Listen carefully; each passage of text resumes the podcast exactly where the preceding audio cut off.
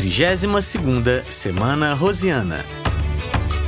O Bem e o Mal na obra de Guimarães Rosa.